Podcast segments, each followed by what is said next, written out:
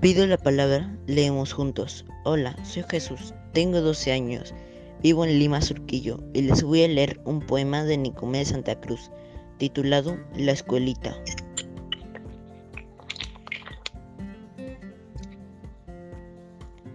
A cocachos aprendí mi labor de colegial en el colegio fiscal del barrio donde nací.